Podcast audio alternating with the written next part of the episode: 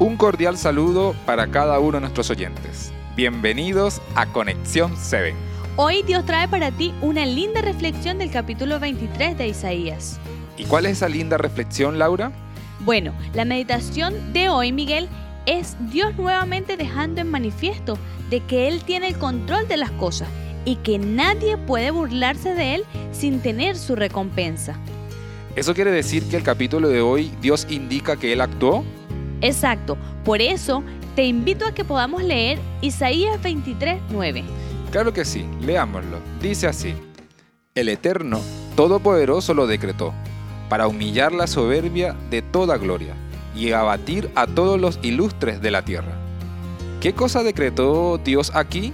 ¿De qué pueblo está hablando Laura? El pueblo de que está hablando es Tiro.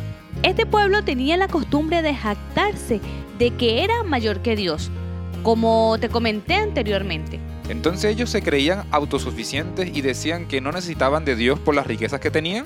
Exacto, por eso Dios los humillaría, para que sirvieran de ejemplo de que Él destruye el orgullo y la arrogancia de los hombres. ¡Wow! ¿Y qué enseñanza nos regala para nosotros esta historia, Laura?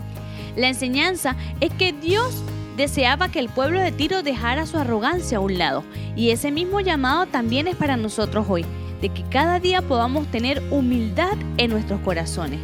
Así es, y dejar a un lado también la arrogancia, no creer que sin Dios podemos hacer las cosas. Por eso la mejor forma es ir a Dios humildemente en oración para que Él nos ayude. ¿Qué te parece si oramos a Dios y le pedimos su ayuda? Claro que sí, Miguel, es la mejor forma de hacerlo. Vamos a orar.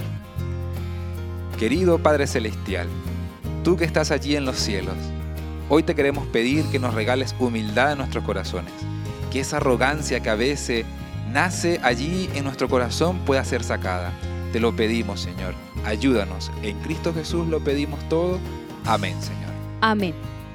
Bien, queridos amigos, muchas gracias por acompañarnos el día de hoy. Y te invitamos para mañana porque no te puedes perder un nuevo podcast de Conexión 7. Dios te bendiga.